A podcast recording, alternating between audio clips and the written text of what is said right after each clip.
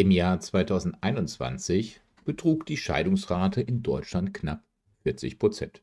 Und rein rechnerisch kommt eine Scheidung auf drei Eheschließungen. Aber leider bleibt es oft nicht bei der Trennung. Oft sind die Kinder darin involviert und nach der Trennung wird sich heftig um die Kinder gestritten. Nach Statistiken der IB Hochschule in Berlin werden in Deutschland darum jährlich circa so rund 7500 Gutachten, familienpsychologische Gutachten angefertigt. Ich möchte jetzt in diesem Video nicht so darüber eingehen, darauf eingehen, inwieweit diese anfechtbar sind oder wirksam sind, sondern ich möchte dich darauf einmal vorbereiten, was passiert, wenn du mit dem Gutachter, mit dem Sachverständigen in Kontakt kommst. Was passiert grundsätzlich bei einem familienpsychologischen Gutachten? Dieses Video kann nicht kürzer gehalten werden. Es ist sehr lang, das weiß ich, es wird über eine Stunde gehen, aber ich lade dich ein, sowohl auf meiner Homepage werdewiderstark.de, dort unter Beziehungswissen und dann kannst du unter familienpsychologische Gutachten, das ist der Teil 3 dieser Serie, einmal in aller Ruhe nachlesen, worüber wir jetzt sprechen, laut nachdenken. Und wenn du dazu Fragen hast, kannst du dich ja gerne unter info@psychologie-hilf.de dich gerne an mich wenden.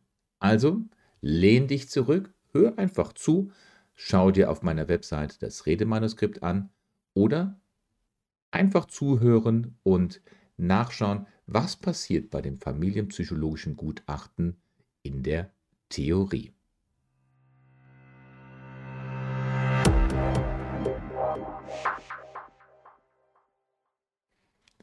Ihr Lieben, ich bedanke mich bei euch, dass ihr das Wagnis eingeht, mit mir über eine Stunde der Zeit zu verbringen. Über eine Stunde? Es geht leider nicht kürzer. Es ist so viel Stoff in dieser ganzen Thematik drin, dass man das Gespräch mit dem Gutachter, mit dem Sachverständigen nicht kürzer halten kann. Dieses Video soll einfach mal eines von den ganz wenigen auf YouTube sein, die sich mit den Details eines Gespräches mit dem Sachverständigen auseinandersetzen. Wie im ein, ein, in der Einleitung gesagt, du kannst das Redemanuskript unter werdewiderstark.de Beziehungswissen, dann familienpsychologisches Gutachten Teil 3 nachlesen. Lass uns in die Einleitung mal gehen. Du siehst hier, dass wir das in vier Kriterien, also vier Kapitel unterteilen. Der Leitfaden, worum geht es? Der Untersuchungsplan, ein kurzes, kurzer Hinweis auf die Dokumentation. Und der Teil 4, der wird sehr ausführlich sein. Ne? 4.1 bis 4.9. Um was geht es dort inhaltlich? Also Einleitung, Leitfaden. Grundsätzlich gibt einzig und allein nämlich das Gericht vor, was durch das Gutachten erfragt werden soll. Das ist ein ganz wichtiger Punkt ganz am Anfang, denn dadurch wird von dem Gutachter auch keine weitere Information abgefragt, die über diese Aufgabe hinausgeht. Ein Alleingang des Gutachters, dass der jetzt vollkommene Narrenfreiheit hat, links und rechts alles von dir abzufragen, das ist ausdrücklich nicht erwünscht. Die drei wichtigsten Faktoren, nach denen sich ein Gutachter zu richten hat, ist, das sind die vom Gericht gestellten Fragen, das ist der eigentliche Familienkonflikt und der vorgegebene Zeitrahmen. Trotzdem die allermeisten Gutachter auch über eine psychologische oder auch psychotherapeutische, oft auch eine ärztliche Ausbildung äh, verfügen, ist eine Persönlichkeitsdiagnose nicht per se fester Bestandteil eines Gutachtens. Notwendig wird so eine Diagnose nur, wenn im Laufe der Beurteilung Fragen über eine eingeschränkte Erziehungsfähigkeit eines der Beteiligten hochkommen sollte. Dasselbe gilt auch für das Kind. Auch das Kind wird nicht automatisch in einem Gutachten einer Diagnose unterzogen, es sei denn, das Kind zeigt erhebliche Entwicklungsverzögerungen. Aber auch dann, selbst wenn das Kind erhebliche Entwicklungsverzögerungen aufzeigt, muss zuerst geprüft werden, ob nicht andere Institutionen bereits in diesem Thema involviert sind. Da sind wir schon bei Punkt 2 bei dem Untersuchungsplan. Ich habe verschiedene Anleitungen für diesen Vortrag von verschiedenen ähm, Ratgebern zusammengezogen. Das ist also eine Zusammenfassung von verschiedenen Anleitungen für Sachverständige, nach denen sich die Gutachter zu richten haben. Und lasst uns einfach mal schauen, im Teil 2, Was sind denn eigentlich so Richtlinien bei der Vorgehensweise? Wir schauen uns den Untersuchungsplan an. Teil 2. Wie erwähnt, stehen ganz am Anfang des Auftrages erst einmal die juristischen Fragen des Gerichts. Diese juristischen Fragen müssen dann in sogenannte psychologische Fragen umgewandelt werden. Aber nicht zwangsläufig müssen sie ausgeschrieben werden. Aber am Ende des Gutachtens müssen sie für alle deutlich erkennbar sein. Das ist der erste von vielen weiteren Schritten. Das Ziel der gesamten Arbeit ist es, nämlich aus allen zur Verfügung stehenden Informationen nun einen atmenden, in Anführungsstrichen gesetzt, atmenden Untersuchungsplan zu erarbeiten, der aber nicht starr angewendet, sondern flexibel im Laufe der Begutachtung durch immer neues Wissen neu angepasst werden kann und auch angepasst werden sollte. Lass uns mal die psychologischen Fragen und die Arbeitshypothesen betrachten. Die psychologischen Fragen und auch die Vermutungen, die Arbeitshypothesen in Bezug auf die Bedürfnisse des Kindes sind oft die gleichen. Die Bedürfnisse des Kindes. Etwas komplizierter sieht es dann aber aus, wenn wir uns auf die Eltern konzentrieren. Das ist doch logisch, weil der Grund, warum es zu dem Gerichtsverfahren gekommen ist, ist ja von den Eltern gegeben und das ist von Fall zu Fall verschieden. Geht es zum Beispiel um eine Kindeswohlgefährdung? Geht es um den Umgang? Geht es um die Betreuung oder um die Frage, wer das Sorgerecht bekommt? Das alles kann logischerweise sehr unterschiedlich sein und diese Rahmenbedingungen müssen beachtet werden.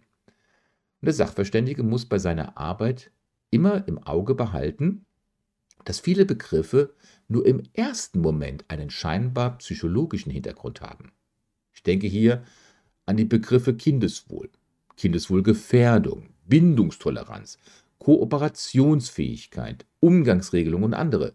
Das sind nämlich juristische, das sind keine psychologischen Bezeichnungen. Die Fragen des Gerichts könnten, jetzt bitte, beispielhaft in folgende psychologischen Fragen übersetzt werden. Wenn wir jetzt zwei Bereiche nehmen, die Fragen das Kind betreffen, die Fragen der Eltern betreffen, schauen wir erstmal Fragen rund um das Kind. Dann könnten die Fragen zum Beispiel sein, wie entwickelt sich das Kind? Bewegt sich das Kind, äh, die Entwicklung des Kindes im normalen Rahmen? Oder kann man schon Verzögerungen, kann man Einschränkungen beim Kind sehen? Gibt es Dinge, die sich auf das Kind risikoreich oder belastend auswirken? Oder gibt es Dinge, die zu einem gewissen Schutz und Stabilität sich auswirken? Sind deswegen auch bei dem Kind schon typische Verhaltens- oder Abwehrverhaltensmuster erkennbar? Gibt es Bindungspersonen, die innerhalb oder außerhalb der Familie Stabilität und Schutz geben? Das Kind selber, das hat ja ein Mitspracherecht. Ab dem dritten Lebensjahr, also ab dem vollendeten dritten Lebensjahr, muss das Kind ja auch befragt werden. Was für Wünsche reklamiert das Kind für sich? Fühlt sich das Kind aktuell sicher und stabil oder ist seine Lebensstabilität, man spricht hierbei von dem Kontinuitätserleben, unterbrochen? Das waren die Fragen das Kind betreffend. Schauen wir uns mal die drei großen Bereiche an in Bezug auf die Eltern. Fragen an die Eltern. Bei Eltern drehen sich die Fragen um verschiedene Ausgangslagen. Das kann sein Kindeswohlgefährdung, das kann sein Umgangsrecht oder das Sorgerecht. Und in jedem dieser Fälle würden sich die psychologischen Fragen natürlicher, logischerweise daran orientieren und verändern. Exemplarisch lauten sie dann wie folgt, wenn wir uns BGB 1666 anschauen, den Paragraphen, da geht es um die Kindeswohlgefährdung. Wie ist das Erziehungsverhalten der Eltern zu bewerten? Gibt es psychische Faktoren bei den Eltern, die ihre Kompetenz in der Erziehung einschränken? Und wenn ja, sind sie niedrig, sind sie hoch, wie sollte man sie bewerten? Gibt es bei den Eltern in der neuen Familiensituation grundsätzlich eine Bereitschaft zur Akzeptanz der Probleme, zu einer Veränderung oder ist das jetzt die Trennung ein Status quo? Wie kooperativ arbeiten die Eltern mit Außenstehenden zusammen? Gibt es Belastungen? Gibt es Ressourcen, Möglichkeiten der Eltern? Dann gibt es den Paragraph 1684 und 1685 im BGB. Das sind die Umgangs- und Betreuungsfragen. Da könnten die Fragen des Gerichts heißen, wie gehen die Eltern mit der neuen Umgangssituation aus? Ja? Sind beide Eltern zu einer Zusammenarbeit, zu einer Kooperation fähig und bereit? inklusive, da gibt es die Themen Beziehungstoleranz, da gibt es das Thema Gatekeeping, Co-Parenting und Alltagsbewältigung. Das werden wir uns im Nachhinein noch intensiver anschauen. Lass uns bitte in diesem Video viel Zeit nehmen, weil es geht wirklich, ich möchte einmal auf YouTube ein Video haben, was ausführlich den Besuch beim Sachverständigen, beim Gutachter erläutert und nicht ein oberflächliches, in Anführungsstrichen, Blabla, sondern du sollst ganz tief da drin rein geschult werden. Was ist eigentlich der Zweck? Was ist der Inhalt der Begutachtung? werden zum Beispiel auch bei den Umgangsbetreuungsfragen, arbeiten die Eltern kooperativ mit fachlichen Dritten zusammen. Das kann auch das Jugendamt sein. Stehen in allem die Wünsche und die Bedürfnisse des Kindes im Mittelpunkt oder wollen sich die Eltern profilieren? Dann haben wir den BGB 1671. Die Fragen rund um das Sorgerecht und die Aufenthaltsfragen. Wie gehen die Kinder mit einer neuen Sorgerechtsentscheidung um? Kooperieren die Eltern trotz der neuen Situation weiterhin miteinander? Gibt es hier finanzielle Rahmenbedingungen, die das erweitern oder eingrenzen? Welche Bedeutung haben weitere Bezugspersonen im näheren Umfeld und die Kultur der Eltern? Wir sind ein Zuzugsland. Prägt die Kultur der Eltern ihr Verhalten jetzt in übergeordnetem Maße? Das sind so die Punkte der Untersuchungsplan. Die Fragen des Gerichts müssen in psychologische Fragen und Arbeitshypothesen umgewandelt werden, um dann diesen Plan zu erstellen, der im Endeffekt flexibel bleiben muss. Es ist ein atmender Untersuchungsplan während des gesamten Verfahrens. Ganz kurzer Blick auf die Dokumentation. Dieser Punkt sollte zwar eine Selbstverständlichkeit sein, ist aber erwähnenswert. Wichtig, denn es geht ja schließlich um nichts Geringeres als das weitere Leben einer ganzen Familie. Und deshalb sollte der komplette Ablauf in dem Gutachten zeitlich, inhaltlich und immer transparent protokolliert werden. Der Grund hierfür ist recht simpel und einfach. Denn ein Anwalt kann und sollte sich dieses Protokoll dann sehr genau unter die Lupe nehmen. Und genau hier werden leider immer noch viele unnötige Fehler gemacht, wodurch auch Fehlentscheidungen, fehlerhafte Beschlüsse des Gerichts entstehen können. So geschehen und auch revidiert durch das Bundesverfassungsgericht 19. November 2014 BVR 1178-14, als das Bundesverfassungsgericht die Entscheidung eines Oberlandesgerichtes aufhob, das ein Kind wegen angeblicher Kindeswohlgefährdung an das Jugendamt übergab. Also eine Prüfung durch den Anwalt sollte immer angeraten sein. Das war ein kurzer Hinweis auf die Dokumentation. Mehr tiefer möchte ich da nicht eingehen, denn der Punkt 4 ist das, weswegen du dich eigentlich in dieses Video ein, eingeloggt hast, weswegen du das eigentlich schauen wolltest. Das, davon gehe ich aus. Was für psychologische Kriterien werden jetzt angewendet? Das Gericht hat grundsätzlich immer zwei Aufgaben an den Gutachter. Das eine ist die Beantwortung der gestellten juristischen Fragen und zweitens ein Mitarbeiten an einer einvernehmlichen Übereinkunft aller, die am Verfahren beteiligt sind. Und aufgrund seiner Ausbildung konzentriert sich der Gutachter zuerst auf die vorhandenen psychologischen Rahmenbedingungen. Psychologische Kriterien sind aber etwas anderes als juristische Tatbestandsmerkmale. Juristische Tatbestandsmerkmale, die können mit miteinander aufgezählt werden. Also eine Tat, einmal böse, das Strafmaß, zweimal böse, dieses Strafmaß. Bei den psychologischen Kriterien müssen stattdessen immer jedes einzelne Kriterium für sich betrachtet werden und in seiner Gewichtung zum gesamten Vorfall angesehen werden. Es kann nämlich Kriterien geben, die in der Praxis gar nicht so wichtig sind. Andere sind aber so essentiell wichtig mit dem Kind verknüpft, dass man um sie herum gewissermaßen das gesamte Gutachten aufbauen muss. Lass uns die psychologischen Kriterien einmal in neun einzelne Bereiche unterteilen. Du siehst hier die Übersicht. Entwicklungsbezogene Ausgangslage, Bindung, Beziehung zu, zu Eltern und, und, und, Kindeswille, Erziehungsfähigkeit, Förderkompetenz, Kooperationsbereitschaft, Bereitschaft, Verantwortung zu übernehmen und ganz am Schluss, aber nicht zuletzt, also nicht unwichtig, die Kontinuität und die Stabilität. Gehen wir auf 4.1 ein. Wie ist der aktuelle Entwicklungsstand?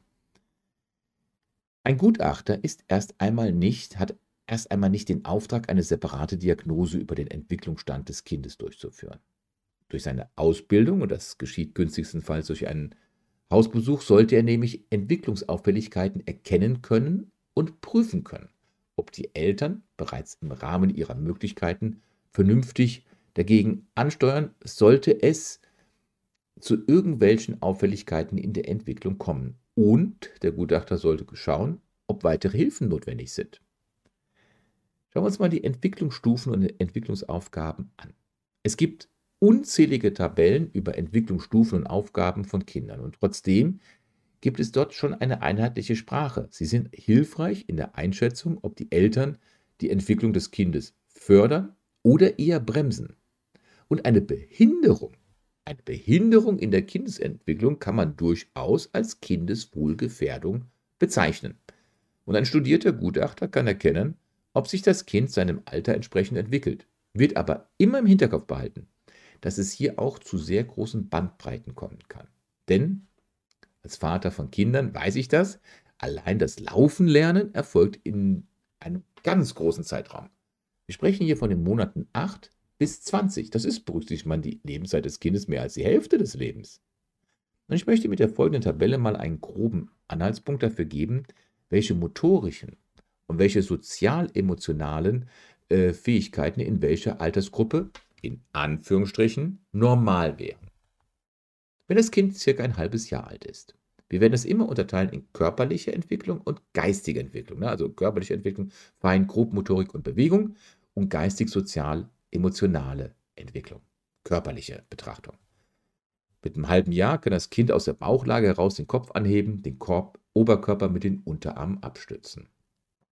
Das Geist, die geistige Entwicklung ist, das Kind kann auf vertraute und ihm bekannte Menschen reagieren, wenn diese es ansprechen oder anschauen. Und es wird ihm immer stärker bewusst, dass es selber existiert. Das ist, für uns ist das ganz klar. Aber in der Internalisierungsphase ist es so, dass es ganz am Anfang, die erste Phase der Internalisierungsphase ist die Inkorporation. Das Kind ist verschmolzen mit dem gesamten Universum. Für das Kind ist alles eins. Und allein die Tatsache, dass das Kind erkennt, es ist ein Unikat, ist eine gigantische Entwicklung.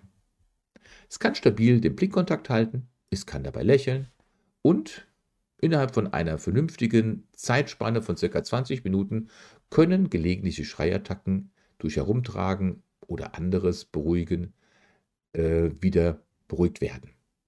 Gehen wir mal auf neun Monate, dreiviertel Jahr. Der Körper. Das Kind kann eigenständig und frei sitzen, bewegt sich auf dem Boden durch Kriechen, Krabbeln oder Bärengang, also auf allen Vieren. Es kann sich eigenständig vom Rücken auf den Bauch und auch wieder zurückdrehen. Das sollte die körperliche Entwicklung sein. Die geistig-sozial-emotionale ist folgende. Es wird eine fremde Distanz erreicht, ne? also eine Distanz zu unbekannten Personen und zum ersten Mal kann man eine Angst vor Trennung beobachten. Fremdeln, was vorher gar nicht der Fall war. Der Wunsch nach einer stabilen Zweierbeziehung, diese dyadische Bindung zu den Hauptbezugspersonen Mama und Papa, wird immer deutlicher von dem Kind auch eingefordert. Dann kommen wir zum ersten Geburtstag. Zwölf Monate. Körperliche Entwicklung. Es kann sich selbst aufsetzen, mit dem Zeigefinger zeigen, Stifte in der Faust halten und erste Schritte machen können. Vielleicht eventuell noch eine Zeit lang an der Hand der Eltern gehen. Aber hier ist die Zeitspanne von dem Laufenlernen extrem groß. Und mein Rat an alle Eltern ist, das Kind wird schon selber irgendwann anfangen zu laufen. Gras wächst auch nicht schneller, wenn man daran zieht. Die geistig-sozial-emotionale Entwicklung. Das Kind kann aus eigenem Willen heraus den Kontakt zu seinen Bezugspersonen aufnehmen. Das ist eine gigantische Entwicklung. Es kann Gegenstände gemeinsam benutzen, zum Beispiel Ball werfen, hält den Becher beim Trinken alleine fest und, erinnere dich an deine Kinder, möchte auch gerne alleine essen. Und dieses Erkennen, ich bin ein Unikat, ein Individuum, wird immer deutlicher, denn das Spiegelbild wird immer interessanter. Das Kind betastet das Spiegelbild, schaut sich dabei in die Augen und erkennt, da kommuniziert jemand mit mir. Es gibt ein Du. Ein Ich und ein Du. Anderthalb Jahre. Körperliche Entwicklung, das Kind kann selbstständig frei gehen, sollte es, ja. Treppenstufen werden dann in diesem sogenannten Nachstellschritt bewältigt. Die geistige Entwicklung. Es bilden sich zum ersten Mal stabile zwischenmenschliche Bindungen aus. Trennung von der Bindungsperson ist ein paar Stunden möglich, sollte aber, Stichwort Tagesmutter, nur von einer vertrauten, bekannten Person erfolgen, ansonsten Fremden. Was die meisten Eltern dann äh, auch bestätigen können, das Kind kann in diesem Alter, anderthalb Jahre, immer deutlicher seinen Willen zeigen und versteht auch ein Ja oder Nein seiner Umgebung. Jetzt kommt der zweite Geburtstag, die körperliche Entwicklung. Der Malstift kann mit der Faust gehalten werden und es kann Spiralen, offene Bilder zeichnen und sein Fläschchen selber öffnen. Klettert auf Spielgeräte, kann auf Zehenspitzen gehen, einen Ball schießen, ohne dabei vorne über zu fallen.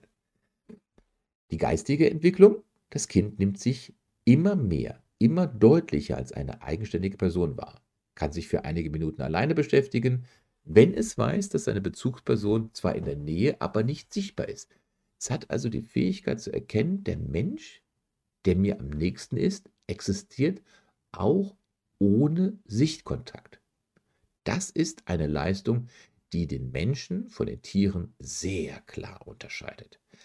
Der eigene Wille steht immer öfter vorne an. Gelernt wird durch Agieren, das ist das Ausprobieren und die Ablehnung von Hilfe. Ich möchte es selber.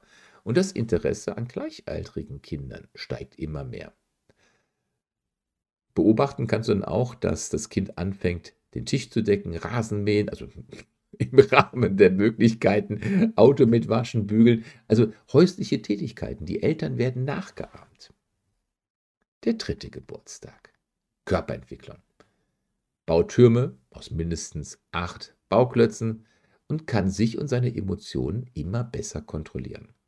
Motorische Funktion. Es nimmt eine Kinderschere in die Hand und kann Papierstreifen durchschneiden und äh, kann immer besser malen.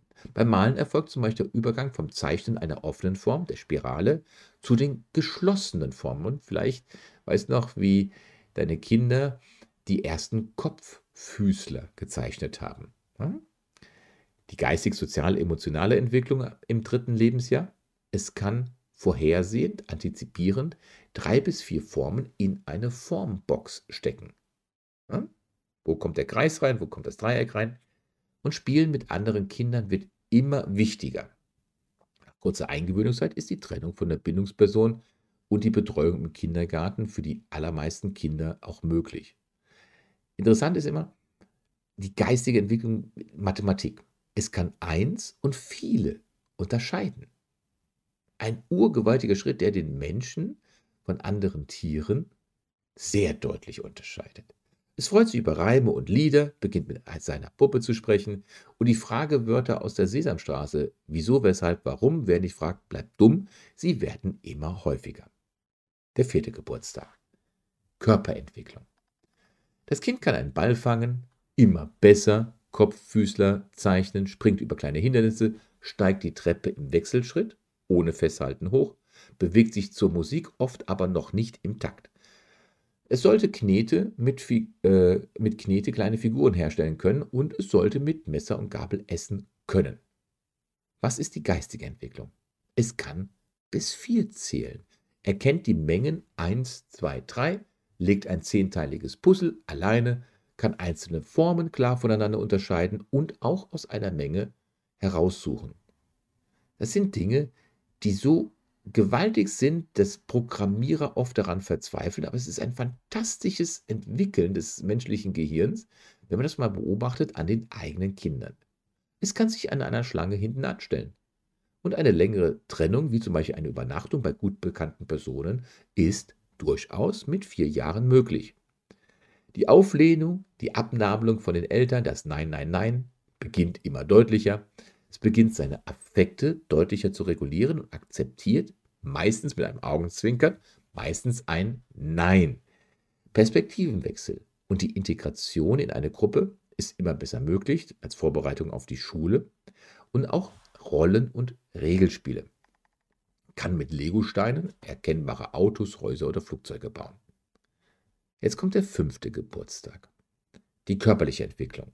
kann auf einem Bein stehen, hüpfen, das Gleichgewicht halten, kann einen Stift mit Daumenzeigefinger halten, fängt einen Ball mit beiden Händen aus einigen Metern Entfernung, balanciert auf einer Mauer, kann mit Rollschuhen, Stelzen umgehen. Und die geistige Entwicklung ist, es schließt immer mehr Freundschaften, weil sein Selbstwertgefühl, seine Selbsteinschätzung wird immer stärker. Es kann teilen, es kann Regeln einhalten bei Gesellschaftsspielen, Mensch ärger dich nicht, lässt grüßen, kann über Erlebnisse, positive und negative erzählen und auch seine Wünsche mal zurückstellen. Ich denke hier an, den, an das Marshmallow-Experiment von Walter Mischel aus dem Jahr 1972. Beginnt seine Handlung zu planen, zum Beispiel, was brauche ich, wenn ich dieses oder jenes basteln möchte?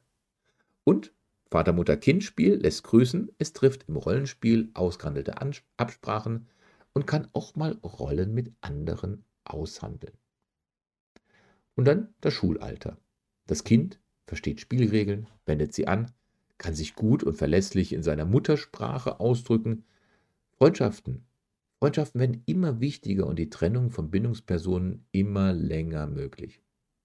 Kann anderen von seinen Erlebnissen für die anderen nachvollziehbar erzählen, seinen Namen selber schreiben, kann den Schulweg alleine bewältigen, mit Frustrationen besser umgehen und auch mal die Perspektive wechseln.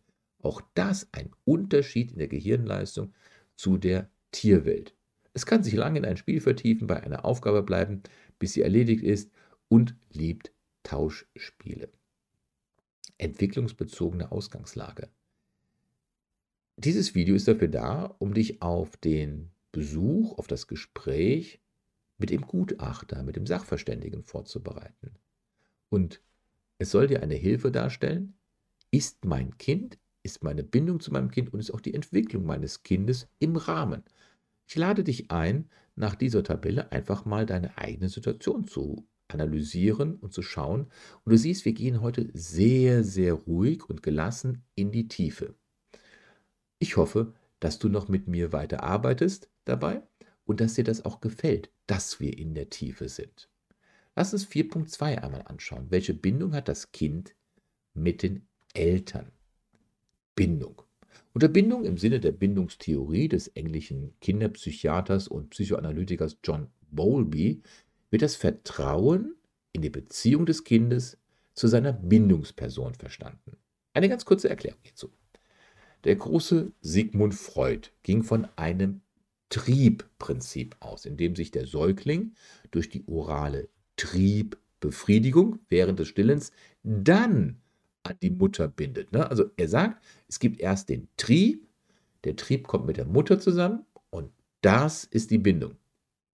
John Bowlby hat dies aber klar und deutlich widerlegt, indem er bewiesen hat, dass jedes Kind mit einem angeborenen Bindungssystem direkt zur Welt kommt. Nicht der orale Trieb, der die Bindung dann erzeugt, sondern das, die Bindungs, der Bindungstrieb ist von Anfang an da. Was bedeutet das denn jetzt?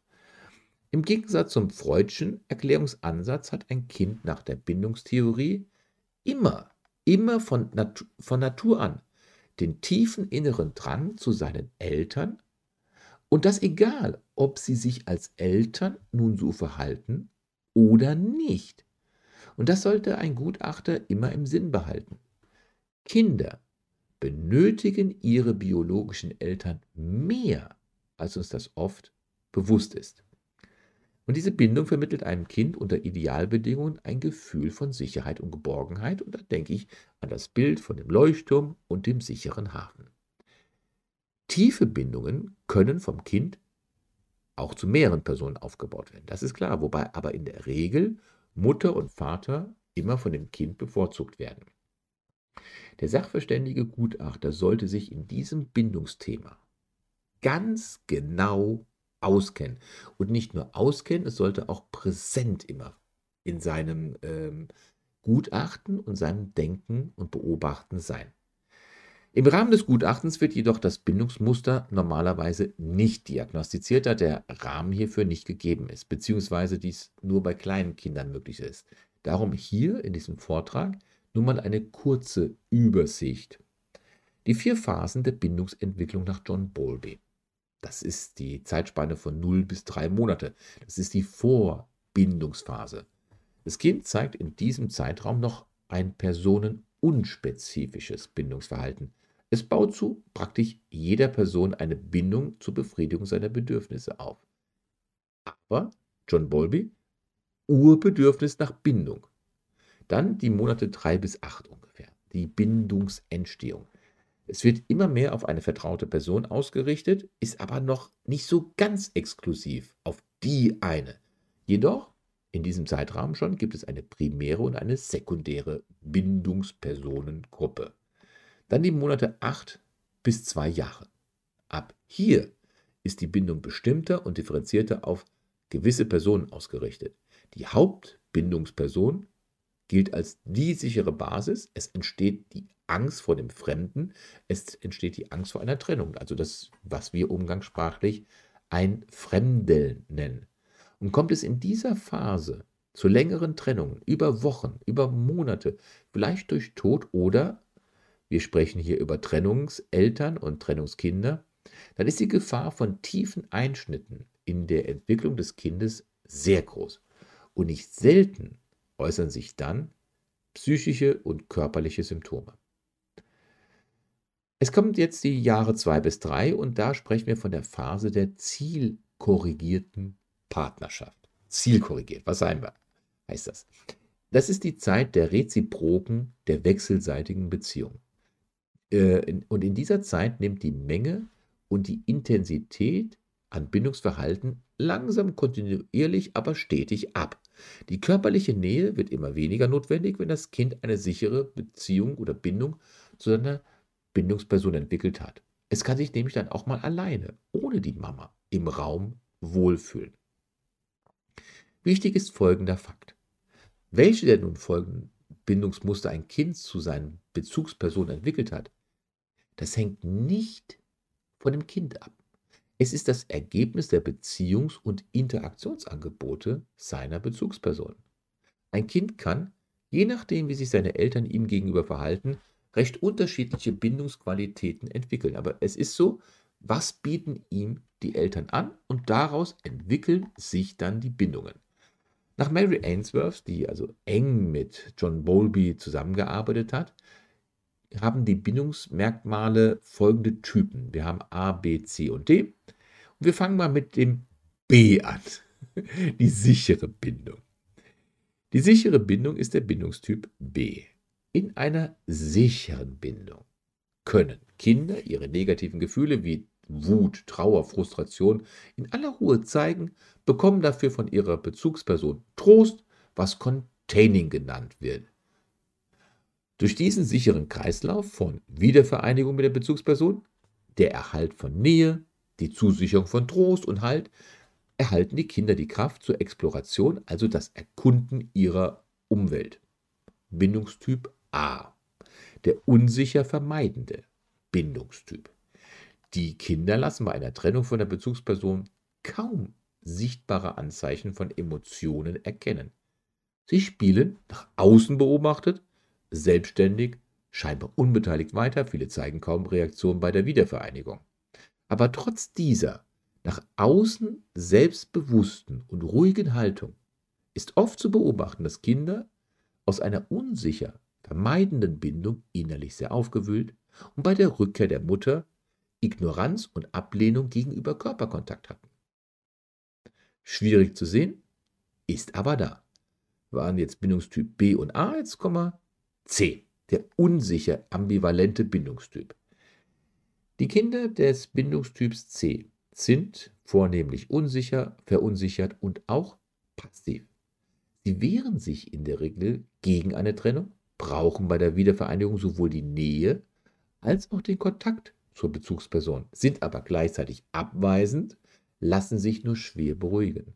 Und der Wechsel zwischen dem Wunsch und dem Widerstand zur Nähe macht ein Beruhigen des Kindes sehr schwer. Bindungstyp D. Desorganisierte, desorientierte Bindung. Ich habe mir dazu geschrieben, Klammer auf, kann bereits ein pathologisches Bindungsmuster sein. Also die Kinder des Bindungstyps D zeigen bei der Wiedervereinigung sichtbare Anzeichen von Angst, sind auch nicht in der Lage, sich schnell wieder beruhigen zu lassen. Und dieses Verhalten ist von außen betrachtet häufig seltsam, häufig widersprüchlich. Ein Einfrieren des Gesichts, ein erstarrende Gesichtszüge ist zu beobachten. Und normale Verhaltens- oder Aufmerksamkeitsstrategien fehlen. Dies alles ist ein Risikofaktor für pathologische Bindungsstrukturen. Aber Vorsicht, bitte Vorsicht. Solch ein Verhalten, auch wenn man das beobachtet, lässt sich nicht immer eindeutig von, in Anführungsstrichen, normalen psychologischen Belastungen abgrenzen. Denn sie können auch auftreten bei einer stark konfliktbelasteten Trennung der Eltern. Schauen wir uns mal noch einen weiteren Bindungstyp an, die komplette Bindungsstörung. Nach dem ICD-10, das ist ja die internationale Klassifikation von Krankheiten der WHO, unterscheiden wir zwei Typen von Bindungsstörungen. F94.1 ist die reaktive Bindungsstörung und F94.2 die Bindungsstörung mit Enthemmung. Beide sind eine voll ausgebildete psychische Störung mit schweren, dauerhaften Verhaltensstörungen gegenüber Bezugspersonen und fremden Erwachsenen. Äh, Klammer auf, aggressive Ablehnung einer Bezugsperson, Weglaufen, distanzloses Verhalten gegenüber anderen und auch Fremden. Haben wir jetzt mal uns über die Bindung unterhalten. Das sind psychologische Kriterien 4.2. 4.3 die, die Bindung, die Beziehung zu den Eltern, Stiefeltern, Geschwistern, entfernteren Verwandten und Dritten. Wenn wir uns mit dem Thema Beziehung auseinandersetzen, dann müssen wir erst einmal klarstellen, wer die eigentliche Hauptbezugsperson in diesem Falle ist.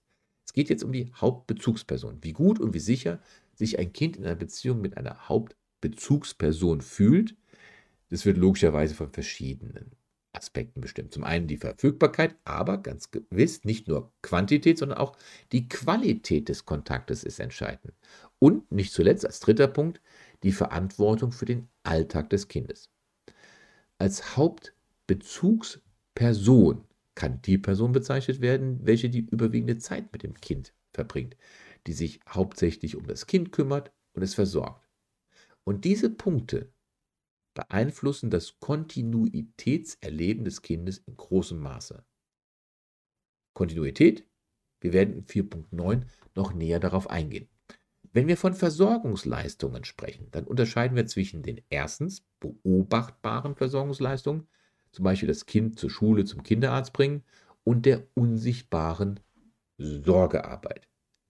Die unsichtbare Sorgearbeit betrifft das gesamte Management der alltäglichen, der weiteren Aufgaben, dem Mental Load, das unsichtbare Familienprojektmanagement. Die vielen Bereiche dieser unsichtbaren Versorgung, in der Regel werden diese immer noch überwiegend von den Müttern übernommen und das trotz vielerorts Vollzeit-Berufstätigkeit. Was sind diese unsichtbaren Versorgungen? Das ist es.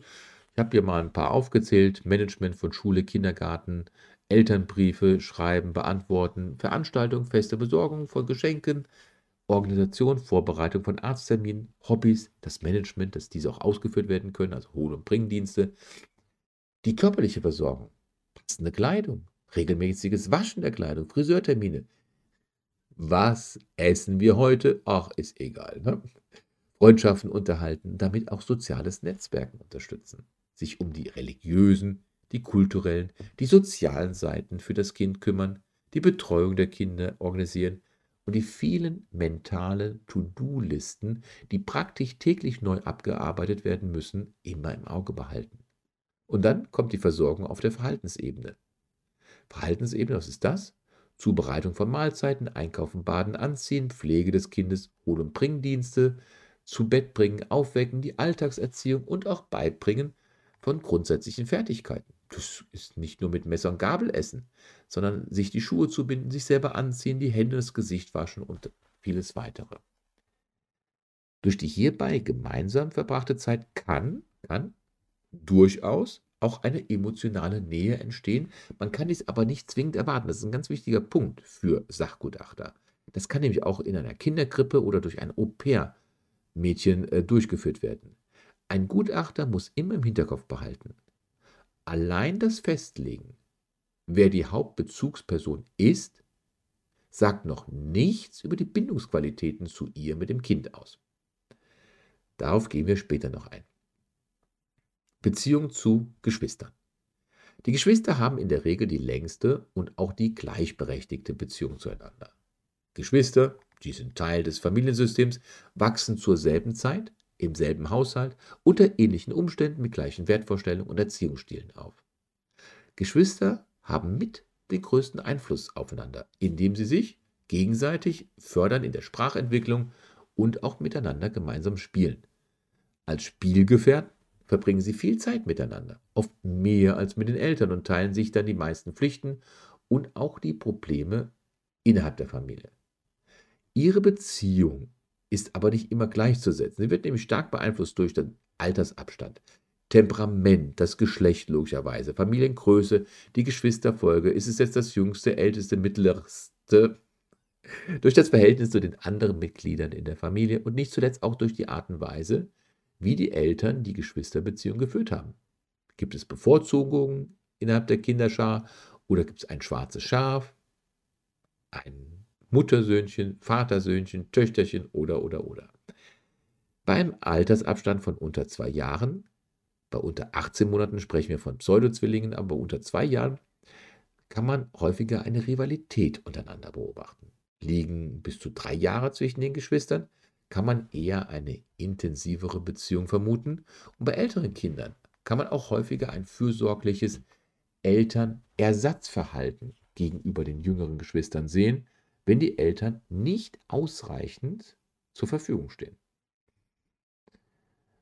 Die Bindung zu den Stiefeltern oder Patchwork-Familien, egal ob verheiratet oder nicht.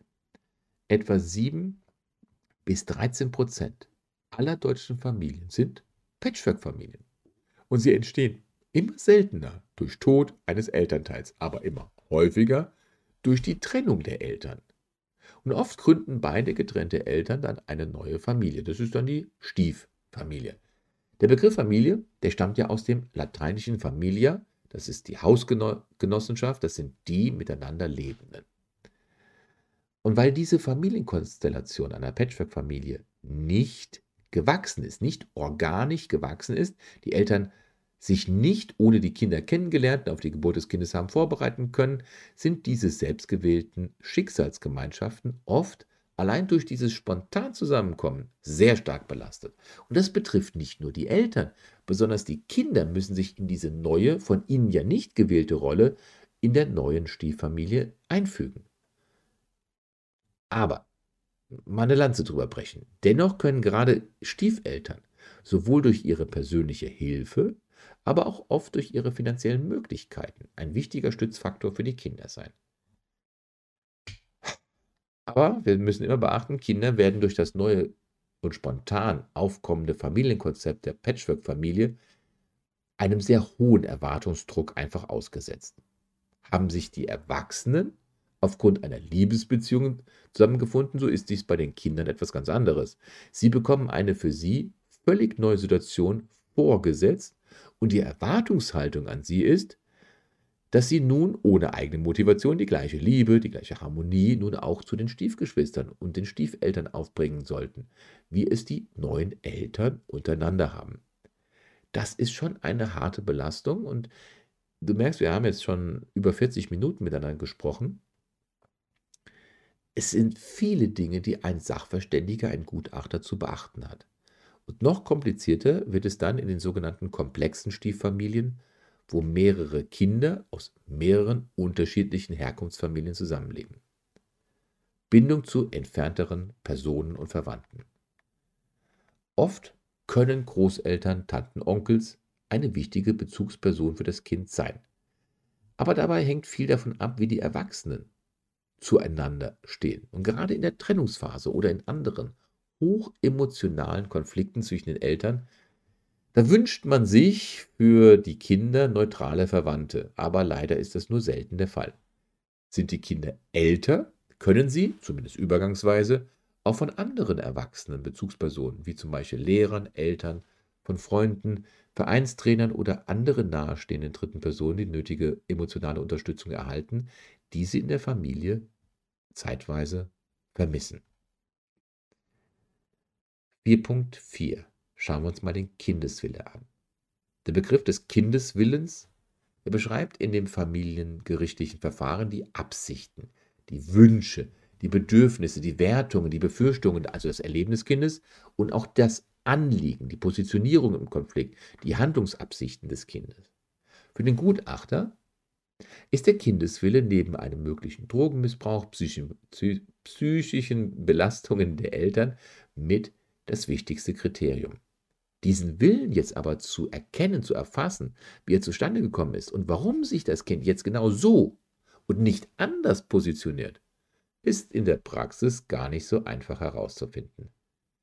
Die Gründe hierfür sind ein Kaleidoskop, ein buntes Mix und Durcheinander von schwer fassbaren Gründen, die sich außerdem auch noch dynamisch jederzeit verändern können.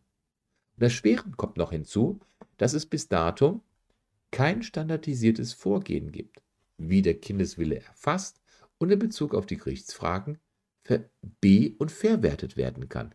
Und es liegt dann einzig, oft einzig und allein an der Erfahrung und dem klaren Blick des Sachverständigen, genau diesen Kindeswillen zu er erkennen und vernünftig in das Fragekonstrukt des Gerichtes einzufügen. Aber man ist da nicht ganz allein auf sich gestellt. Es gibt hier so ein paar Fragen, die der Gutachter nehmen kann und für den es eine Hilfe sein kann, diese, zum Beispiel diese fünf Fragen sich selber zu stellen. Passt das was das Kind als eigenen Willen äußert, wirklich zu seinen kognitiven Fähigkeiten? Passt der ausgesprochene Wille zu seinen anderen Willensäußerungen, zum Beispiel den im durchgeführten Test mit dem Gutachter erwähnten Gründen? Kann ein anderer Beobachter diesen Willen auch so erkennen? Passt der Wille des Kindes zum bisherigen Verlauf in der Familie oder gibt es hier so einen Willensknick? Passt der Wille zu der beobachtbaren Beziehung, der beobachtbaren Kommunikation zwischen dem Kind und seinen Eltern. Auch hier wieder wichtig, dass der Gutachter die Eltern mit dem Kind in Interaktion beobachtet. Aber trotz dieser Fragen kann eine Bewertung nicht immer eindeutig erfolgen. Sie kann und darf nur als Hinweis angesehen werden. Um trotzdem vernünftige Rückschlüsse einigermaßen ziehen zu können, sollten zumindest folgende vier Kriterien erfüllt sein. Erstens die Zielorientierung. Die Zielorientierung bedeutet, dass das Kind weiß, was es will. Man kann seine Absichten, etwas zu erreichen, beizubehalten oder zu vermeiden, klar erkennen. Es sollte von außen eine konkrete Handlung sichtbar sein. Dann eine starke Intensität als zweiter Punkt. Bei der starken Intensität geht es um die Nachdrücklichkeit und die Entschiedenheit, mit der das Kind seine Ziele angeht. Wie subjektiv wichtig und wie attraktiv sind ihm seine Wünsche. Drittes, drittes Kriterium ist die Beständigkeit. Damit wird die Stärke und auch die Unerschütterlichkeit, die Konstanz des Kindeswillens über verschiedene Umstände und verschiedene Zeiten hinweg verstanden. Als viertes Kriterium die Selbstbestimmung. Autonomie oder Selbstständigkeit in dem Sinne, dass der Kindeswille von ihm selber und nicht aus der Beeinflussung anderer entstanden ist.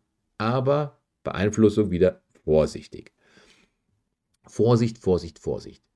Jede Form von Erziehung, jede Form von Zuwendung, Streicheln oder Fürsorge stellt im Grunde genommen bereits eine Beeinflussung dar. Dies jetzt bei dem Kind abzugrenzen, das ist in der Praxis kaum möglich. Und bei Kindern kommt noch hinzu, dass es den Willen anderer oft als seinen eigenen empfinden kann. Und wie das so ist, empfehle ich jedem Gutachter, sich noch einmal mit den Internalisierungsphasen, also Inkorporation, Introjektion und die Identifikation, noch einmal aus seiner Studienzeit in aller Ruhe auseinanderzusetzen. Kannst du noch? Kannst du dich noch ein bisschen konzentrieren? Ich hoffe ja, dass das einigermaßen noch gut ist. Wir, sind, wir kommen jetzt an 4.5, die Erziehungsfähigkeit und Erziehungskompetenz. Aber noch einmal, lass dir gesagt sein, du kannst äh, das Redemanuskript auf werdewiderstark.de unter Beziehungswissen und dann familienpsychologisches Gutachten Teil 3 auch in aller Ruhe einmal nachlesen. Aber ich ermuntere dich, noch ein paar Minuten mit mir zusammenzuarbeiten. 4.5 die Erziehungsfähigkeit und die Erziehungskompetenz. Was muss ein sachverständiger Gutachter in dem familienpsychologischen Gutachten hierbei beachten? Das Wort Erziehung, das ist ein Sammelbegriff für alle Versuche, das sind auch die erfolglosen, nicht nur die erfolgreichen Versuche, um das Verhalten anderer in eine gewünschte Richtung zu ändern. Die Erziehung eines Kindes passiert hauptsächlich in der Familie und sie ist abhängig von dem gefühlten, dem emotionalen Klima innerhalb der Familie und den dort verschiedenen lebenden Personen. Und wenn wir von einer Erziehungseignung oder von einer Erziehungsfähigkeit sprechen, dann ist damit nicht nur die Fähigkeit einer Erziehung gemeint, sondern auch die Bereitschaft zur Erziehung. Die Bereitschaft, um die wichtigsten körperlichen und geistigen Bedürfnisse des Kindes zu erfüllen, in dem Sinne des Good Enough. Das Good Enough, ein sehr berühmtes Zitat des englischen Kinderpsychologen Donald Winnicott. Ne? Good Mother is a good mother good enough. Und dazu zählt genügend Nahrung, ausreichend Wohn- und Schlafraum, angemessene Kleidung, ausreichende Sauberkeit, medizinische Versorgung und Schutz vor Gefahren. Und auch die innere Bereitschaft, für das Kind emotional und auch dauerhaft ansprechbar zu sein. Ein Gutachter kann sich hierbei die Frage stellen, ob die Erziehungsperson in der Lage ist, zu dem Kind eine, Bezie eine Beziehung aufzubauen, die seinen jeweiligen, auch altersgerechten Bedürfnissen entspricht. Kann sie dem Kind Geborgenheit, kann sie dem Kind Sicherheit auch unter Stress geben? Oder lässt sie unter Stress ihre eigenen Sorgen und Nöte dem Kind aus, zum Beispiel durch Ärger, Demütigung oder Zurückweisung? Ist sie in der Lage, die Wünsche, die Bedürfnisse des Kindes vernünftig einzuschätzen und vernünftig in der Erziehung darauf einzugehen? Kann sie ein Minimum an Regeln, an Werten vermitteln, um dem Kind dadurch die Möglichkeit zu geben, eine eigenständige und gesellschaftsfähige Persönlichkeit zu entwickeln. Natürlich sollten sich diese Normen immer an dem Alter und auch an diesen jedes Kind ist unterschiedlich, auch an seinen Fähigkeiten orientieren. Der Sachverständige sollte dann aufmerksam werden, wenn er sehen kann, dass diese Regeln von gesellschaftlichen Normen stark abweichen oder die Eltern einfach nur überfordert wirken mit der Erziehung des Kindes. Und über die grundlegende Erziehungsfähigkeit geht die 4.6 Förderkompetenz ein. Ne? Also hinaus die Fähigkeit, dem Kind Lernen zu ermöglichen. Förderkompetenz 4.6. Dieser Begriff beschreibt verschiedene Fähigkeiten der Eltern. Das sind unter anderem, dem Kind mit vernünftigen Methoden zu helfen, seine Entwicklungsaufgaben zu lösen, Hilfestellung für die Persönlichkeitsentwicklung zu geben, eine dauerhafte Beziehung zu dem Kind aufzubauen. In der Erziehung eine Stabilität, eine Kontinuität an den Tag zu legen. Das, dieses alles ist natürlich bei allen Eltern und Kindern sehr individuell, besonders wenn wir die Entwicklungsphasen noch mit hinzunehmen. Denn ein Säugling, ein Säugling braucht deutlich feinfühligere Aufmerksamkeit, körperliche Fürsorge und Schutz. Im späteren Krabbelalter steht dann die Sprache eher im Vordergrund und das Lernen, die Frustrationen auszuhalten. Dann das spätere Vorschulalter, da ändert sich der Fokus wieder. Dann geht es um die Selbsthygiene, um die Reinigkeit und die Wieso, Weshalb, Warum Fragen. Ein Schulkind braucht dann vielleicht mehr Hilfe bei den Schulaufgaben, muss mit Selbstzweifeln und Schwierigkeiten im Freundeskreis umgehen. Damit Kinder sich frei entfalten können, benötigen sie eine anregende Umgebung und die wird in der Regel von den Eltern gestaltet.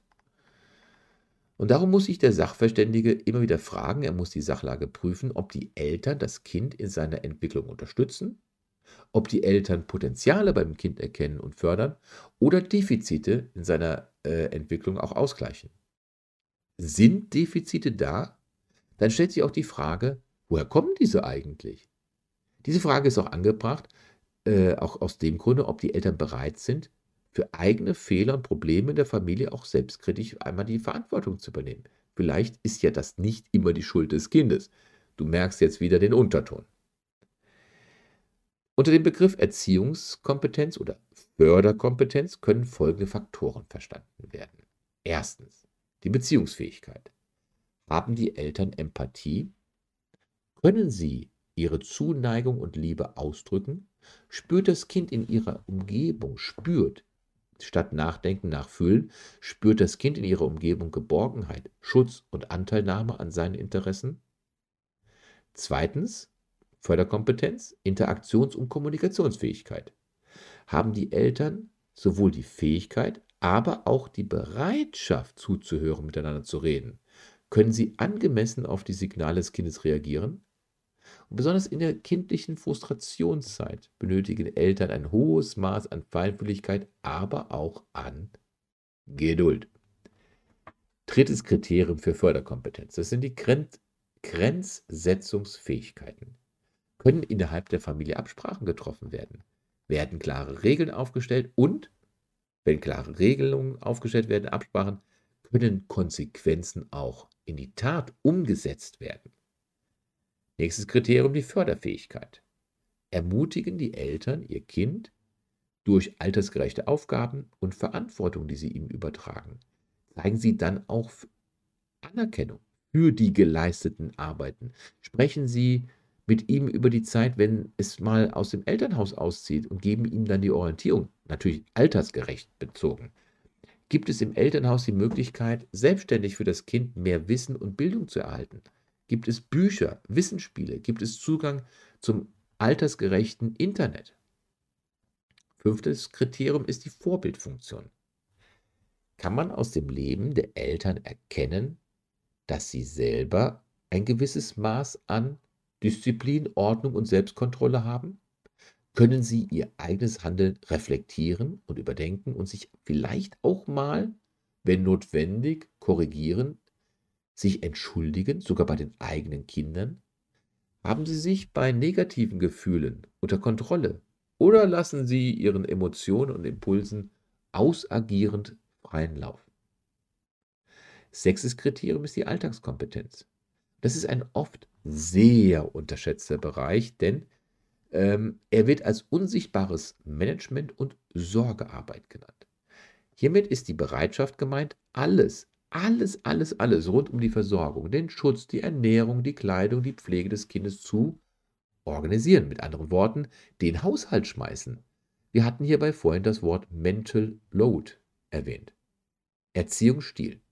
Ich habe mir einfach dazu geschrieben, keine Gewalt, keine erniedrigenden Erziehungsmaßnahmen. Denn BGB 1631 Absatz 2, Kinder haben ein Recht auf gewaltfreie Erziehung Körperliche Bestrafung, seelische oder andere unwürdige Maßnahmen sind unzulässig. 4.7 Du siehst, wie umfangreich eigentlich dies, die Regeln und Dinge sind, die ein Gutachter zu beachten hat. Und das ist schon ein sehr anspruchsvoller Job, den hier ein Sachverständiger durchzuführen hat. Jedoch ist es auch wichtig, dass er sich darin auskennt, denn es geht um nichts weniger als die Entwicklung deiner eigenen Familie.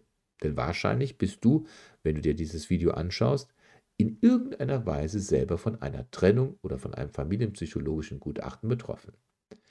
Lass uns 4.7 anschauen. Kooperationsbereitschaft, Kooperationsfähigkeit zum Wohle des Kindes von den Eltern. Wir können das Thema Kooperation grob in zwei Bereiche unterteilen.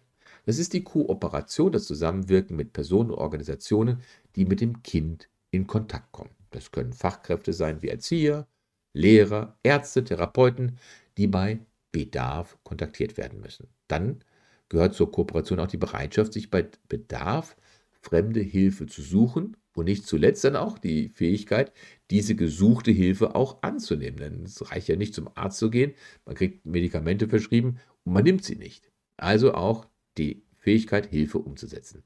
Der zweite Bereich der Kooperation ist die Kooperation zwischen den Eltern. Es geht darum, ob die Eltern, egal wie hoch das Konfliktniveau ist, dass sie in der Lage sind und bereit sind, Dinge, die für das Kind wichtig sind, in Ruhe zu entscheiden. Und das muss nicht zwingend durch ein Gespräch passieren.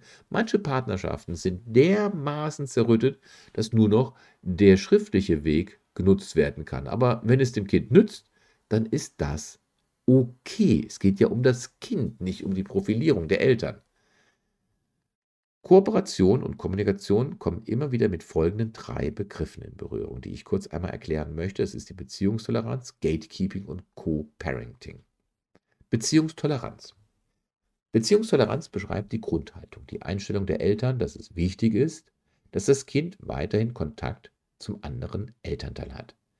Und es ist aus psychologischer Sicht heraus immens wichtig, wie sehr ein Elternteil die Bedeutung des anderen für das Kind anerkennt und auch dann noch wohlwollend über ihn spricht, wenn er nicht anwesend ist. Das wird ein Gutachter immer wieder versuchen herauszufinden. Wie wird der andere toleriert? Der Begriff der Bindungs- bzw. der Beziehungstoleranz geht über das reine Tolerieren, also das, der Bindung zum anderen Elternteil hinaus. Also Toleranz heißt, okay, er akzeptiert, er lebt, okay.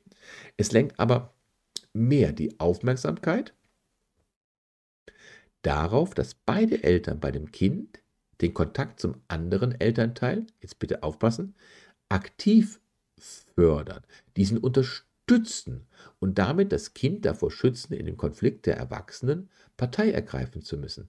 Kinder wollen immer beide Eltern bei sich haben. Ein Gespräch mit einem erwachsenen Klienten, der auch in einem Trennungshaushalt aufgewachsen ist. Er sagte immer, Herr Jen, so unlogisch das klingt, aber ich hätte es ganz gerne, dass meine Eltern zusammenleben würden. Also seine, sich, äh, seine geschiedenen Eltern, die schon lange mit einem neuen Partner verheiratet sind, dass die wieder zusammenkommen würden. Obwohl dieser Mann ein erwachsener Unternehmer war, hat er gesagt, das wäre für mich wichtig. Wie viel mehr, wenn das Kind noch klein ist. Der zweite Begriff ist Gatekeeping, ne? also Beziehungstoleranz, Gatekeeping, Co-Parenting. Schauen wir uns Gatekeeping an. Dieser Begriff Gatekeeping bezeichnet im eigentlichen Sinne etwas Gutes, ein beschützendes Verhalten von Eltern, um das Kind vor einer Gefährdung durch andere Gefahrenlagen, Personen zu beschützen. Bei einem familiengerichtlichen Verfahren wird dieser Begriff Gatekeeping aber oft in einem genau entgegengesetzten Sinne verwendet.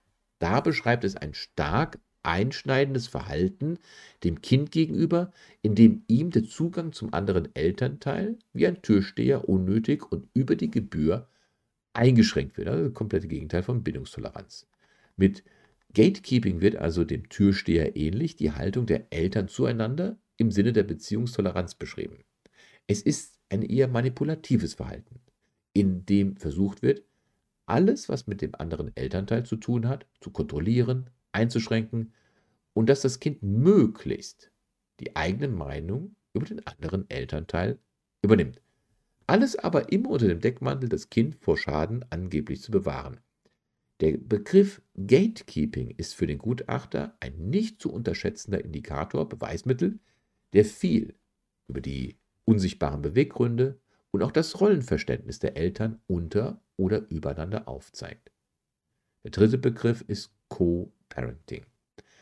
Co-Parenting steht für eine geteilte Elternschaft, kann auch zwei Erwachsene beschreiben, die sich verbinden, um ein Kind zu bekommen, ohne dass sie in einer sexuellen oder romantischen Beziehung zueinander stehen.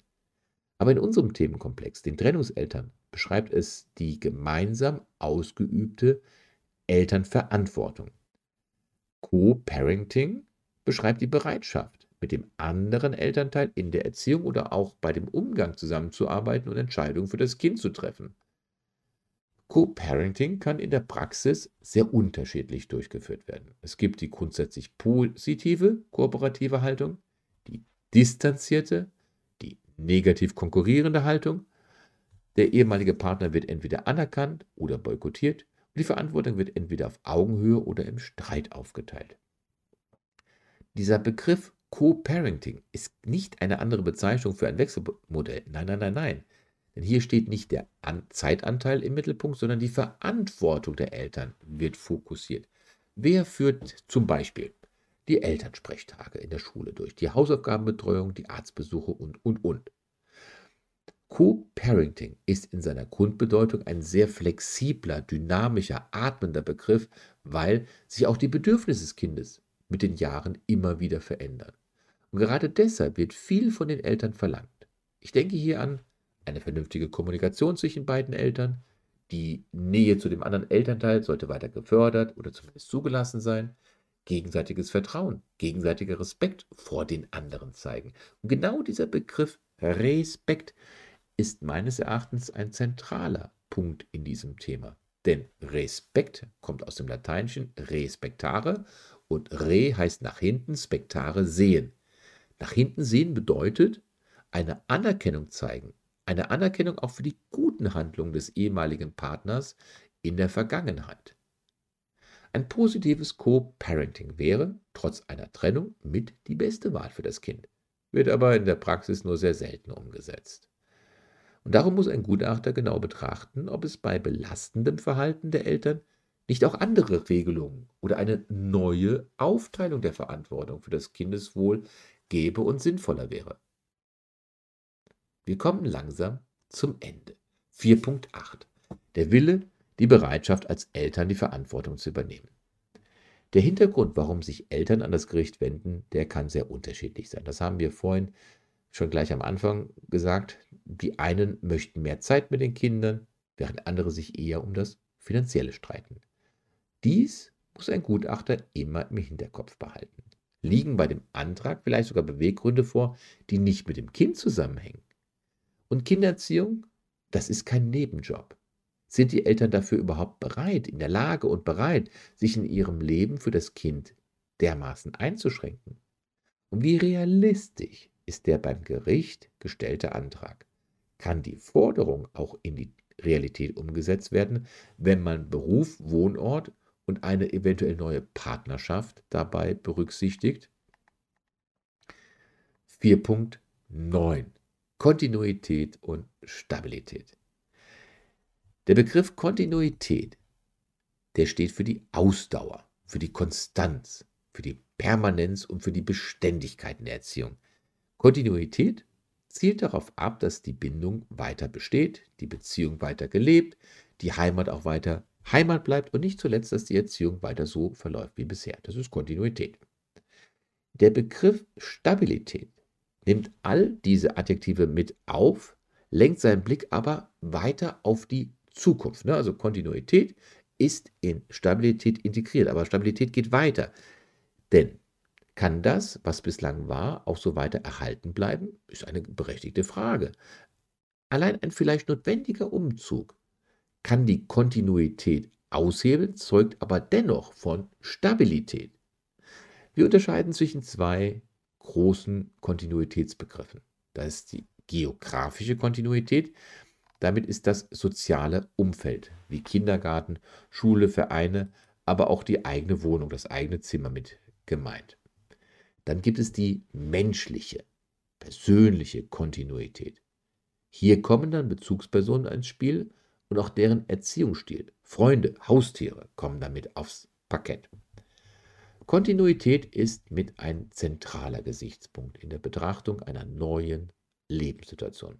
Unzählige Studien zeigen, dass das Kindeswohl eng mit dem Erhalt der bisherigen Lebens-, bisherigen Betreuungs-, Erziehungsverhältnisse zusammenhängt, die vor der Trennung existierten.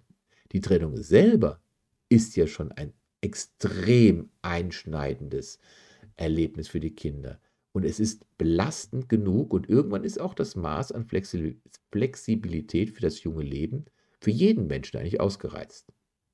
Aber auch das ist nur ein weiterer Hinweis darauf, dass keine Situation einer anderen zu 100% gleicht.